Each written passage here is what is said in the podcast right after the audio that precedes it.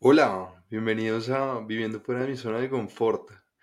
Bienvenidos a la segunda temporada, que aunque no esperé eh, un tiempo como usualmente hace la gente, dije, quiero arrancar de una vez y quiero contarles que en verdad vienen cambios interesantes, pero vamos a mantener el nombre, vamos a mantener el tema y, y quiero, a ver, contarles un poquito cómo fue esta experiencia de, de por qué este nuevo cambio. Entonces el primero y el más evidente es que ya me pueden ver, ya pueden ver quién soy, para los que no sabían quién era. Soy yo, soy Mateo. Y lo siguiente y más importante es que va a pasar un nuevo concepto en, en viviendo fuera de mi zona de confort. Y es que yo siento que yo debo inspirar, así sea una persona, no importa, a que salga de su zona de confort. ¿Y cómo quiero hacer eso? Quiero traer invitados, amigos. No, no quiero gente súper famosa, porque es que cuando uno ya empieza a mirar gente súper famosa, como que dice, bueno, sí, tal vez es una historia diferente. No, quiero traer gente común y corriente, como tú, como yo, a que escuchen historias reales de gente cercana, porque en principio será gente cercana, gente que quiera participar bien sea que esté aquí en Madrid conmigo o esté en otro país y quisiera participar. Y quiero que me cuenten su historia. Y quiero que inspiren a muchas personas que tal vez siempre han tenido deseo de, salir de su zona como tal, eh, de su comfort zone como, como tal. Entonces hoy, como es la primera temporada y es el primer episodio, quiero traer invitado más importante de todos. Y soy yo, por supuesto. Entonces, eh, bueno, voy a contarles un poquito de mi historia para que sepan cuántas veces he salido de mi zona de confort, porque pues, bueno, todos hemos salido, pero cuántas veces he salido de mi zona de confort realmente. Entonces, bueno, como saben, yo nací en Colombia, nací en Bogotá, eh, tengo 27 años, este año cumplo 28.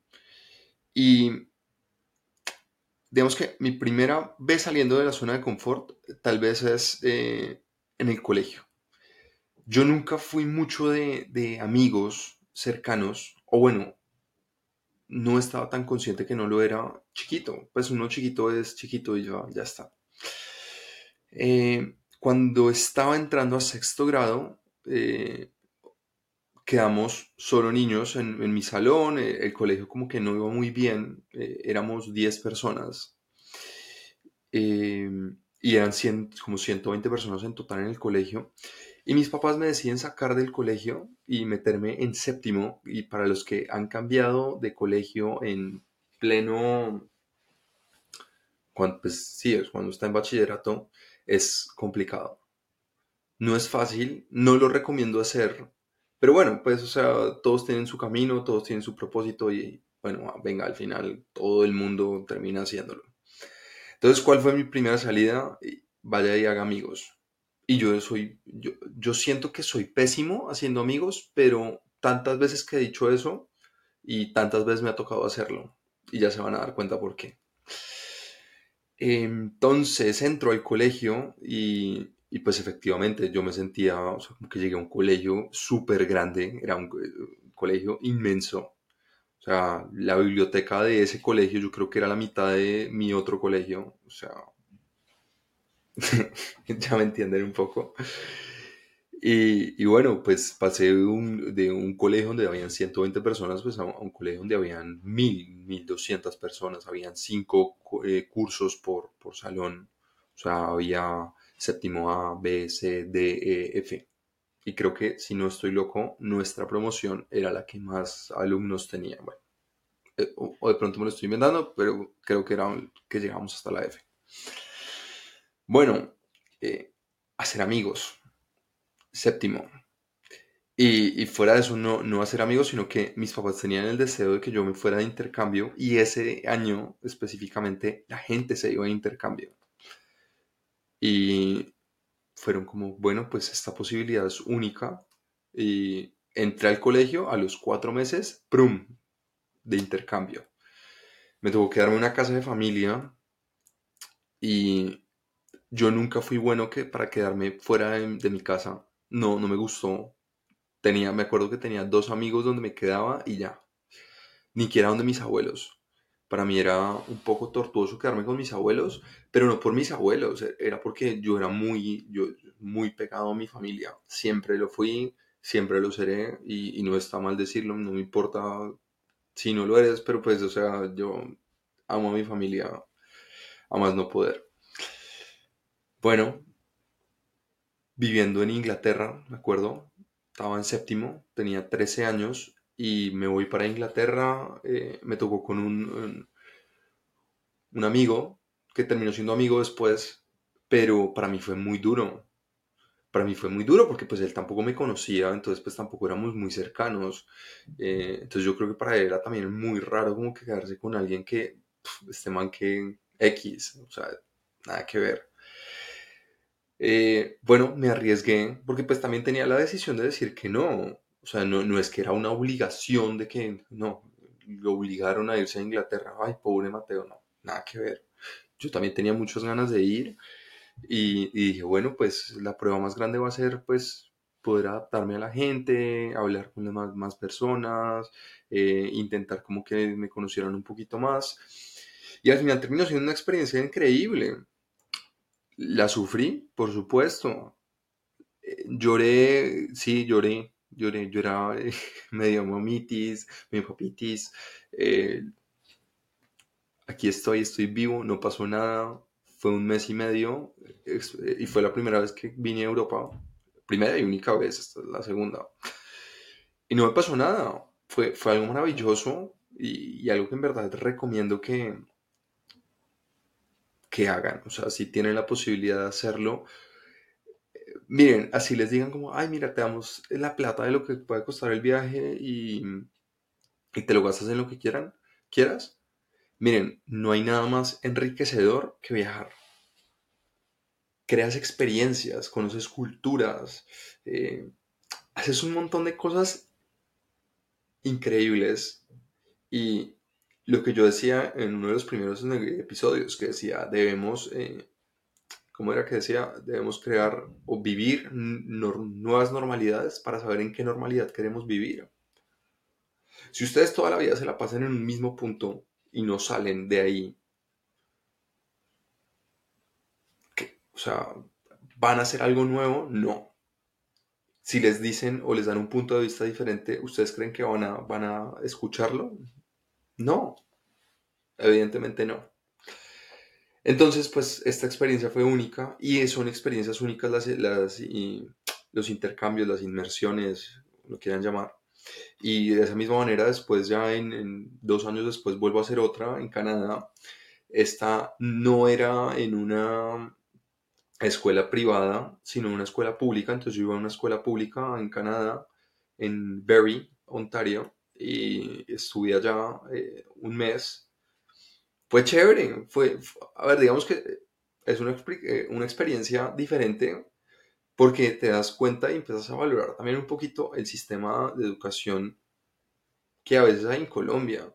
A ver, yo no digo que seamos expertos en muchas cosas, o sea, tenemos muchas falencias, lo que quieran, pero digamos que nosotros estando en noveno, si no estoy perdido, eh, teníamos muy buen nivel, digamos, de matemáticas, eh, teníamos un buen nivel de, de muchas cosas, o sea, como que estábamos un poquito más allá y estábamos con gente de noveno, de allá, viendo las matemáticas de noveno y estamos viendo ya cosas un poco más complejas. Y a veces no se valora, yo, yo, yo siento que no valoramos como que todas esas cosas buenas y que tenemos y a, y a priori pues que tenemos que val- valorar. En últimas, eh, a veces en Colombia vemos educación de calidad, si tuvieron la, posibilidad. No vamos a entrar a discusión de eso. Bueno, allá otra vez, eh, otro viaje. No les digo que fue fácil porque también eh, quiero que se queden con esta historia. A ver, viajo, llego, me recibe una familia eh, súper queridos. Teníamos una ventaja aquí, aquí era solo, ¿no? Aquí no era con, con compañero, no, aquí era solo. Y, y llego y bueno, digamos que eh, son cuatro casas pegadas Entonces aquí se quedó una niña, aquí me quedé yo, aquí otra niña y aquí otra niña. Entonces estábamos cerca, entre comillas, pero pues repito, no eran tampoco tan cercanas porque pues era gente que tú a veces distinguías de tu grado, pero que al, final como que tú no, no es amigo de todo el mundo, uno no puede ser amigo de 120 personas ni loco, tú los distingues, tú dices, ah, sí, este es Pedro, ah, este es Juan, este, este es César, este, sí. O sea, como que los distingues, pero al final, digamos que no eres amigo de todo el mundo. Y digamos que mi amigo más cercano ahí, eh, Juan, no, él no fue a ninguno de los dos intercambios. Sí, no, no, no fue. Y, bueno, pues al final llego, saludo, les entrego como unos regalitos que les había llevado, un café típico, unas obleas, arequipe, y me siento en la mesa a comer y me pongo a llorar. Plop, o sea, mi cabeza fue como que, plop, ¿qué estoy haciendo? Porque estoy llorando, ¿qué está pasando? Y después por dentro decía, pero está bien, traerme a mis papás, lo que sea. Eh, después creo que los llamé, hola, tal, ¿cómo estás? Pasó esto, esto, aquello, tal. Y, y como que ya después se me juró todo. Pero luego, entonces, aquí era más duro porque entonces entré al, al, al salón y tú no estabas con tus amigos de... Primero nos asignaron como por diferentes zonas escolares o sea, como que unos iban a este, esta escuela, otros iban a esta otra. Entonces, póngale que si éramos 20, estábamos repartidos, no sé, 5 por, por eh, escuela pública o por colegio público. Y, tenías estas cinco personas, pero adicionalmente a eso, a ti te asignaban a unos cursos. Creo que a mí me tocó ver historia, eh, me tocó ver eh, temas de literatura, algo. Y era otra clase también de, educación física, pero a uno le tocaba solo. Y bueno, de, pronto te topabas a uno de tus amigos, eh, o de los conocidos, amigos no, conocidos del colegio, eh, y entonces era como, bueno, entonces me pego a este, tal, la vaina, pero entonces también es como vaya y conozca gente. Y luego pues está como esa mini, como esa mini tensión de cuando uno, ha visto las series eh, gringas que uno llega al, como al donde comen, ¿sí? Y, como que todas están como, como por, por tipos de personas están en, los diferentes puesticos, ¿sí? Entonces uno está súper como X, como que, ¿qué hago? ¿A dónde miro? ¿Hacia dónde voy? Muy raro. Pero bueno, al final lo logré. Eh, fue un mes allá, fue, la pasamos muy bien, se conoce, eh, se aprenden. Pero más que aprender, no, no digo que no aprendí, sí, no, aprendí nada en temas de, educación, pero sí, sí, aprendes, son como esas experiencias de vida que te sirven como cómo mantenerte solo, cómo aprenderte a, controlar, em, cómo conocer a más personas, como que un tema, teníamos todos un mismo tema de conversación, como, ok, estoy alejado de mi familia, soy colombiano, bueno, estoy acá contigo, hablemos, conozcámonos. Y eso hace que se, como que los vínculos con más personas eh, conectes. Porque vas a empezar a conectar con gente que es similar a ti. Entonces, a priori, otra vez me tocó volver a conectar con más gente. Nunca me gustó.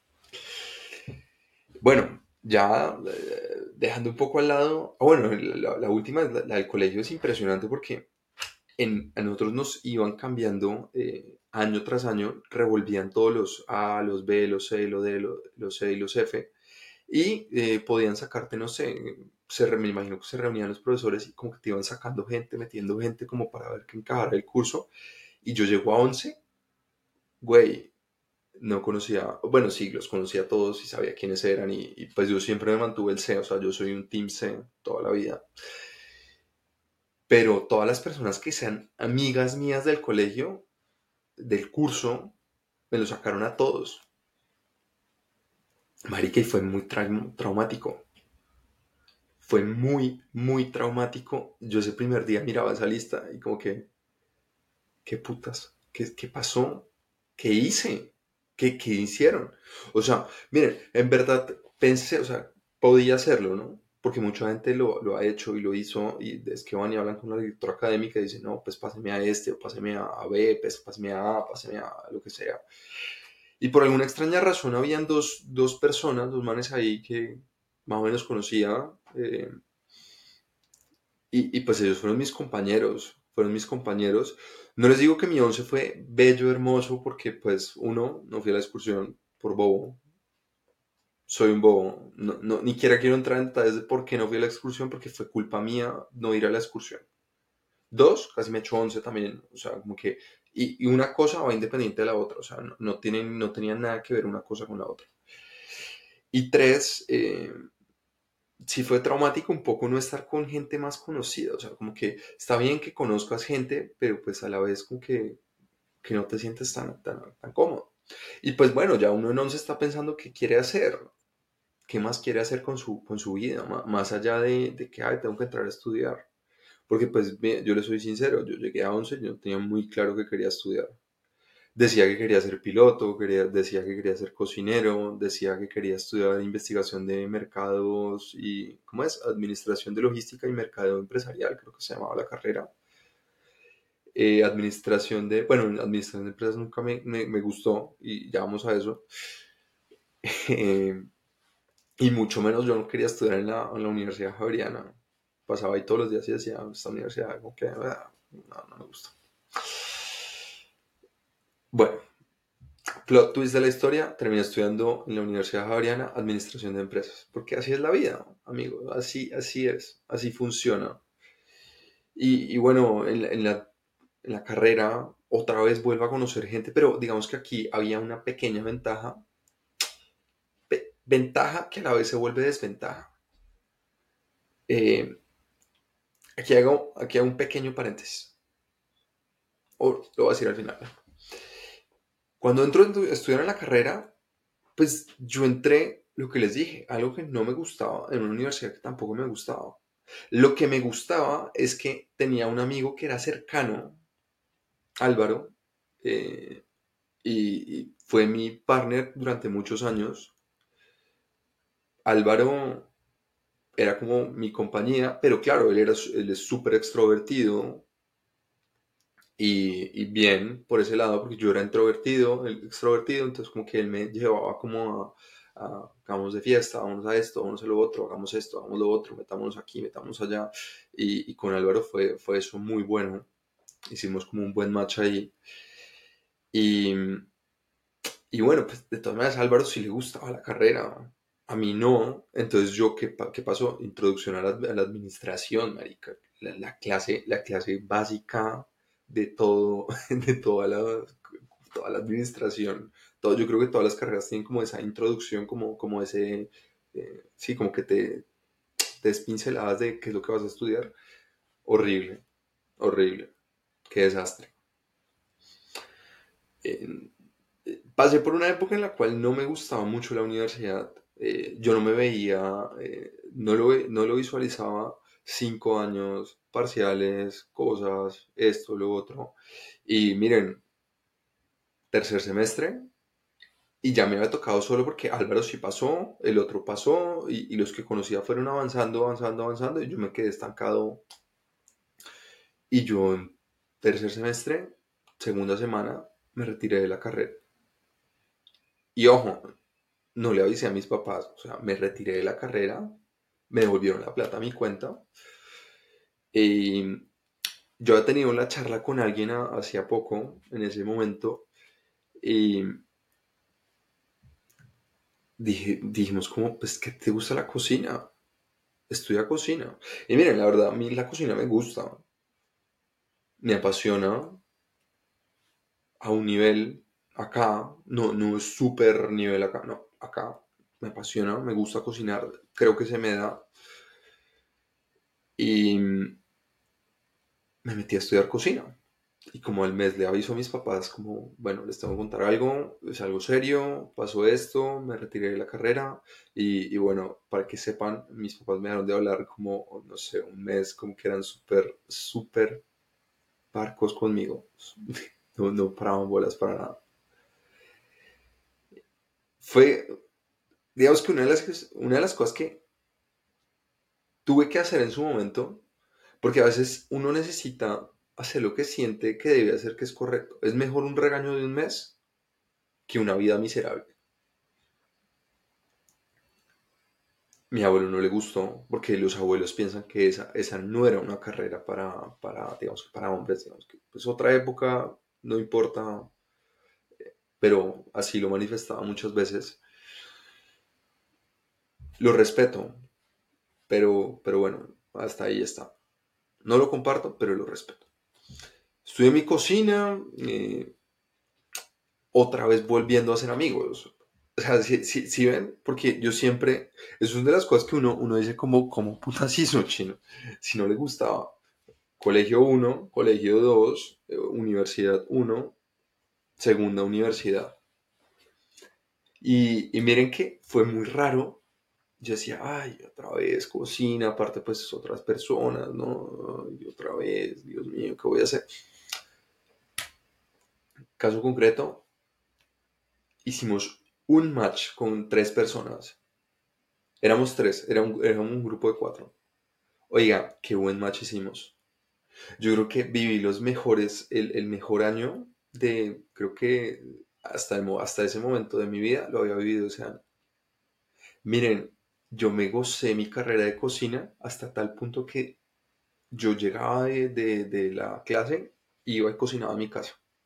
Hacía un desastre, eso sí, porque uno siempre no arranca siendo un desastre. Entonces utilizábamos 20 ollas. Ahorita, para que se hagan una idea, yo tengo un sartén acá y en un sartén cocino todo. Todo. O sea, yo me volví práctico para eso. Y si quieren el tema de la cocina, atreverse al tema de la cocina, sean prácticos. No, no saquen mil ollas. Claro, en, en, lo que uno mira en las recetas en internet, viejo, eso es, todo está listo todo está listo. Eso no es tan fácil como parece. Sean prácticos. Pero bueno, volviendo a nuestra historia, pues eh, completamente salido de la zona de confort porque yo, claro, me gustaba mucho la cocina, pero yo siempre me vi como una persona de oficina. Y la verdad es que, pues sí, que, quieren que les diga. Llegué al tema de la cocina, eh, la pasé muy bien, eh, me enamoré, tuve mi primera novia estando ahí. Eh, experimenté cosas porque ya, miren, la, ventaja de que entré a esto solo, no conocía a nadie. Entonces, cuando tú no conoces a nadie, pues evidentemente tiendes a ser tú. Bueno, hay casos de casos, ¿no? Pero yo tendía a ser yo. Y yo, yo fui fui yo, eh, me mostré tal y como era, la persona que quería ser, la que me quería proyectar. Y ese año, estudiando en Colombia, porque después me, voy, eh, la pasé muy bien. Y me, me volví a reafirmar de que amigos yo sí era capaz de hacer y podía conectar con gente. No como a veces a veces me repito en la cabeza, es que hacer amigos me cuesta, es que hacer amigos eso, pero después vuelvo y recuerdo y hago todo este recuento que les estoy haciendo digo, venga, amén, pero ¿cómo, lo logré entonces? Luego de esto, dan la posibilidad de volverse a ir, entonces yo me volví a ir, eh, me fui para Miami esta vez, que a estudiar inglés. Obviamente no fui a estudiar inglés, ¿no? Sarcasmo. Eh, fui a estudiar cocina en, la Mariano Moreno de allá, fue muy loco porque fue cuando el dólar se trepó un montón. O sea, para los que, si se acuerdan, más o menos en 2015, principios, el dólar se trepó del como de los 3.000, porque estaba, estaba como en 3.000, pasó a ser como a 4.000. No, no, no sé, o, estaba en 2.500 y subió a 3.000. Bueno, el caso es que el dólar creció. Entonces ya viajar a Estados Unidos era mucho más caro. Pero bueno, mi, y reafirmo, yo estoy 100% agradecido a mis papás porque mis papás lo que más me dieron y lo que me dieron fue la educación. La educación es la base de todo. Y soy quien soy gracias a mis papás. O sea, se lo juro. Si todo esto que viví, no, mis papás no me hubieran podido dar la oportunidad de, tenerlo, hoy en día no sería quien, sería. Porque con todo esto aprendí a ser, quien soy. No les digo que fue fácil, pero todas estas experiencias contaron. En, volviendo pues un poquito a la historia, eh, Miami otra vez allá, aquí ya era diferente porque era más o menos esta misma experiencia que estoy viviendo ahorita. Entonces busqué, me ayudaron a buscar un sitio donde quedarme. Me quedé con un colombiano que no me volvería a quedar jamás. Eh, era una casa bonita, compartida supuestamente con una persona más, pero después me metieron 10 personas allí y un desastre total. O sea, por eso digo, no volvería a repetir esa experiencia de quedarme con otras 10 personas en una casita eh, chiquita. No. Para dos estaba perfecto, para 10 era otro, otro precio. Allá otra vez vuelvo a salir de mi zona. Ahí, sí salí completamente, porque aquí no tienes a tu papá, no tienes a tu mamá que te apoye, no, no tienes a tu hermano que te, te hable, no. Y vuelvo a ser amigos y vuelvo a conocer gente y, y ahí te das cuenta cuando, cómo, cómo, es que uno se va apoyando uno se empieza a apoyar eh, y los unos a los otros nos empezamos a apoyar porque todos éramos colombianos. Al final era una paisa, me acuerdo muy bien. Cocinaba espectacular y cocina, porque sé que en este momento cocina. Eh, había dos muchachos que eran de, Bogotá. Eh, uno creo que estaba en un crucero, perdí contacto mucho con él, y el otro al final la verdad no, no, sé qué pasó. Yo lo que sí me volví muy cercano fue a un, venezolano que se llamaba Vladimir. Vladimir, amigo, este, este man era un genio. Y ahorita sé que vive en Miami y tiene una pastelería y, está viviendo súper bien allá. Y él me enseñó muchas cosas. Eh, porque pues claro, yo era un niñito bobo, eh, recién salido pues de su casa y pues él ya tenía sus años, entonces como que tipo yo me compré una motico, una, una scooter chiquita, nada del otro mundo y, yo me caí me volví nada en la moto. Fue como mi primera vez montando moto y me da que por llevarme un gorro y, bueno, cada vez que me caí se rompió un pedazo de la moto, llevaban como dos, dos semanas con la moto, una semana con la moto y este me dijo, no, en vez de mandarla a arreglar, venga y le arreglamos usted y yo. Entonces este me ayudó a cambiarle aquí, que la luz, eh, entonces compró una cosa, la otra, entonces pum, pum, la pulimos. No. Miren, fue, fue maravilloso porque uno empieza a conectar cuando empieza a salir y, y, empieza a abrirse un poquito, porque no, no, es abrirse 100%, no tienes que contarle toda tu historia a todo el mundo. Pero cuando empiezas a conectar, intentas conectar con otras personas, créanme que se da al final muy bien. Entonces, eh, fue una experiencia muy buena. Yo al final, les voy a ser honesto, y no me malinterpreten, Miami es una ciudad espectacular. Yo la amo, pero de vacaciones. Yo, digamos que yo no podría vivir en, Miami, de pronto porque no, no encaja con mi estilo de vida o con mi, mi forma de ser, probablemente. Pero es, una ciudad espectacular. Yo la amo con mi vida, me encanta Miami eh, y pues allá vive mi familia también, allá, allá vive mi prima Juliana que admiro un montón. Eh, vivía mi tío hasta mis tíos hasta, hace un tiempo y yo a mí me encanta. Y pues también pues vive mi, mi primo Nicolás y, y su futura eh, esposa. Entonces Miami es una ciudad espectacular, pero no para mí no podría vivir en Miami, no me gusta el estilo de vida, no me gusta el estilo de vida gringo, porque es como trabajo, trabajo, trabajo, trabajo, trabajo, trabajo, trabajo, trabajo. Y en Miami es gaste, gaste, gaste, gaste y show off, show off, show off que tienes. A mí no me gustó. Tal vez a muchas personas sí les guste y encaja con su, con su forma de ser. En mi caso no, no lo es, no es así. Pero bueno, el caso es que eh, después de vivir por allá. Vuelvo a Colombia, hago mis prácticas. Miren, me lancé y monté mi empresa. Monté mi empresa y, al montar mi empresa eh, era una, eran almuerzos a domicilio saludables y yo me quería enfocar, o sea, mi, idea de negocio, que ya existe, o sea, se la quieren copiar, existe ya porque es, cuando yo entré a ese mercado, como que dos o tres empresas más empezaron lo mismo. Entonces era un negocio en el cual yo estuviera entre un menú ejecutivo y el menú como de un restaurante entre semana, porque recuerden que toda la gente iba a trabajar en ese momento a las empresas. Entonces, o te gastabas 35 mil, que yo, estaba yo trabajaba en un restaurante que vendía el menú a 35 mil hace 5 años, que sean, ¿qué? Unos 7 eh, euros, más o menos. Sí, más, más o menos. Más o menos, no por ahí. Y un menú, pues eh, el otro, el, el, el, ejecutivo, el corrientazo, que cuesta 12 mil, pero que es cero saludable. Entonces, a ver, como que, ¿qué prefieren? Entonces yo quería entrar en el centro. Y monté este negocio, yo llevaba unas coquitas súper bonitas a domicilio, maravillosas, y lo que intentaba y vendía era que tenía que tener proteína, carbohidrato, porción de vegetales. ¿Por qué? Porque cuando uno come balanceado, tiene energía para el resto del día, cosa que es verdad.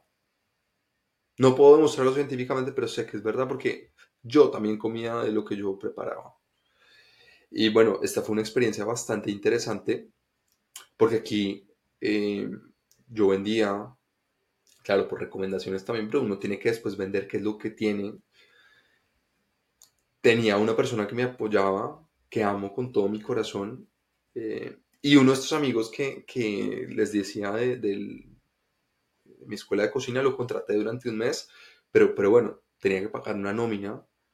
Tenía una persona que trabajaba en la parte de, las redes, pero yo hacía la logística de entrega, eh, el 99% de las veces fui yo el que entregué los pedidos y, yo me levantaba los domingos hacia el mercado, lo que tenía que hacer, iba a la plaza, conseguía la carne, conseguía la verdura, conseguía la fruta, cocinaba, porque pues digamos que eh, esto era una vaina de domingo a, sí, a viernes, porque los viernes yo no daba el domicilio porque yo decía el viernes es el día de el cheat meal, eh, digamos así decirlo para que la gente saliera, comiera lo que quisiera y, bueno, todo esto se vendía en una especie de paquete y se vendía al público.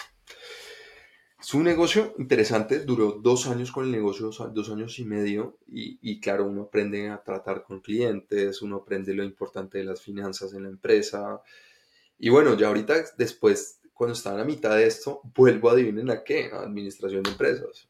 Y entonces yo trabajé con mi empresa y estudié desde cero, porque empecé desde cero, otra vez desde cero en otra universidad, conocer gente nueva otra vez. Y aunque piensen que ustedes digan, ah, este man ya un experto. No, señor. No era tan fácil. Volver a la universidad después de que ya llevabas tres años sin ir y acostumbrarte al ritmo de parciales, de lecturas y, más, miren, no fue fácil y, les digo que ya como estaba un poquito más grande, ya era más maduro. Entonces yo no iba a perder el tiempo, yo iba a lo que iba. O sea, primero tenía mi negocio. Entonces yo tenía que ir a clase, tenía que ir a mi casa, tenía que terminar de cocinar porque tenía alguien que ya estaba cocinando. Luego tenía que empacar los menús, llevarlos en, en, el carro, eh, los llevaba por donde tenía que repartir en la ciudad. Yo mismo recogía las pocas que ya habían utilizado, llegaba a mi casa, lavaba y si tocaba hacer trabajos, tocaba hacer trabajos bien. O sea, no, a ver, esto no era una cosa fácil. Fueron dos años de un ritmo muy agitado y pues ya cuando pasan estos dos años, miren, ya, ya lo sentía como tan rutinario, ya no sentía como esa chispita y, yo no sé si a muchos les ha pasado, pero cuando uno, cuando tiene como esa pequeña como emoción, como, esa intriga, como ese miedo de, de las cosas, es porque estás saliendo de la zona de confort. Y de pronto es algo que, que, no sé, que vas a intentar dar lo mejor de ti. Pero cuando la cosa se vuelve así, como ah, esto es así, esto es así, esto es así, esto es así, esto es así, ya le perdiste la gracia. Entonces lo paro, eh, paré porque también me tenías que hacer una cirugía. Yo creo que fue la excusa perfecta. Que si extraño el negocio, sí, pero probablemente si tuviera el negocio no estaría acá donde estoy hoy. Y, quisiera estar acá donde estoy hoy, por supuesto. Estoy muy, muy orgulloso de haber llegado hasta acá. Luego me gradué y no perdí ni una sola materia. Creo que me tiré dos parciales en toda la, en toda la carrera, después de todos los desastres que hice. Me fue materia tras materia, tras materia, tras materia. Eh, yo lo veo mucho como, si alguno se vio Meteoro alguna vez en su vida, eh, no sé si se acuerdan de esa última carrera que, que, que Meteoro va dando la vuelta, las últimas vueltas, y va toda, y va esquivando todos los, los problemas que se le atraviesan en el camino, va, así fui yo en la carrera. Y, y bueno, durante la carrera, ya después cuando estaba tan enfocado pues en, terminarla, empezó la pandemia. Y la pandemia fue, puff, la pandemia. Me dio dos veces COVID. Bien por mí. O tres, no, ya ni me acuerdo. En la pandemia yo fui la primera generación, sí, porque a mí me cogió la pandemia haciendo la práctica, la primera generación de practicantes que se metió a hacer prácticas y las prácticas mías eran home, home office. Buf, me encantaba. Me encantaba y lo lograba manejar y era responsable y, bueno, lo que les digo, cuando uno ya está grande, pues uno no va a pendejear ni... Yo era súper nerd porque yo me levantaba y, me, me, bañaba, yo tenía que bañarme todos los días, yo pues tampoco me ponía súper formal, pero no, me ponía, me, vestía pero no hay mejor cosa que un bañito por la mañana, que te caiga agua fría en la cabeza y, empezar el día. Y bueno, así, así duré los seis meses de práctica. Luego no hubo la posibilidad de quedarme por diferentes motivos. Y empecé, empecé a buscar, terminé mi carrera porque ahí no acaba la carrera, sino tenía que volver a hacer un, un año más. Y entre esa búsqueda di con una firma de abogados y, ahí sí viejo, todos los días me tocaba ir, me dieron muchas facilidades pues, para poder acabar la carrera. Entonces yo hacía la carrera virtual 100% y, y ya estaba. Hice la carrera virtual, pues, o sea, porque a uno le dan todavía esa opción ahí, no te obligaban a ir, sino como que era como, como que puedes ir, pero no puedes ir, o sea, eso fue 2000, 2021. Y bueno, pues al, al final eh, una experiencia más, fue bonito. Eh. ¿Y cuándo, cuando más salí de la zona de confort? Pues todo lo que les he venido contando en la primera temporada. Luego tomo una decisión fuerte de, de venirme acá. Me vine para acá. Empecé desde cero. Y estoy, miren, yo cuando decía y le contaba a mi familia que me venía para, para Europa, para Madrid, porque me había salido la, la oportunidad de venirme para acá, de, del estudio, y, y, luego pasa lo del, trabajo, eh, que después les cuento bien cómo fue ese rollo, yo cada vez que decía me iba para Madrid, las manos empezaban así. Y mamá puede dar fe de esto. Yo temblaba. Yo decía, ¿qué estoy haciendo? Yo estoy bien acá, yo amo mi trabajo, eh, yo estoy bien, estoy que estoy haciendo y, y al final había una voz dentro de mí que decía, tienes que hacerlo, porque si no lo haces ahorita, no lo vas a hacer nunca. Y no me arrepiento de nada. Da miedo. Cagado el susto. Está muerto el susto. Pero la logré. La logré y estoy acá y y estoy aprendiendo un montón y me encanta la persona en la que me estoy convirtiendo. Me encanta, me, encanta porque es que eh, me siento cómodo. Me siento cómodo viviendo solo, me siento cómodo en mi cuarto. Este es mi cuarto, by the way, para... Eh, y bueno, pues estoy bien. Estoy conociendo gente. Y ustedes no crean. La, la gente empieza a aparecer. Pero tiene que haber, tiene que haber un proceso interno. Tiene que haber un proceso interno.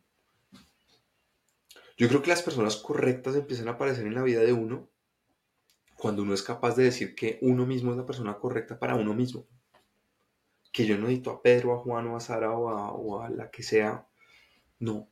Si yo estoy bien conmigo mismo, voy a empezar a traer, porque de cierta manera somos energía también.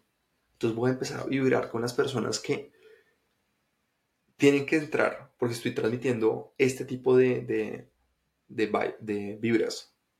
Pero si empiezo a traer siempre eh, tristeza, soledad, desesperación, eh, no me soporto, no, no sé qué hacer, no van a traer a las personas correctas a su vida. Te los aseguro. Bueno, creo que les conté bastante. Esta es mi historia. Soy Mateo. Y todo lo que he aprendido me ha llevado a estar acá hoy. Todos tenemos caminos diferentes, sí. Pero este fue el mío. Este fue el mío. Y aunque a veces las pasé mal, eh, ahorita no me arrepiento de haber vivido todo lo que viví. Y si me preguntaran si lo volvieses a vivir, ¿lo harías? Y yo diría, por supuesto, porque si no, no estaría donde estoy. Muchísimas gracias por escucharme. Recuerden suscribirse y recuerden compartirlo con alguien que lo necesita escuchar, porque siempre tenemos ese amigo que necesita que le digan las cosas. Bueno, me encanta hacer esto, estoy muy feliz y bienvenidos a esta segunda temporada.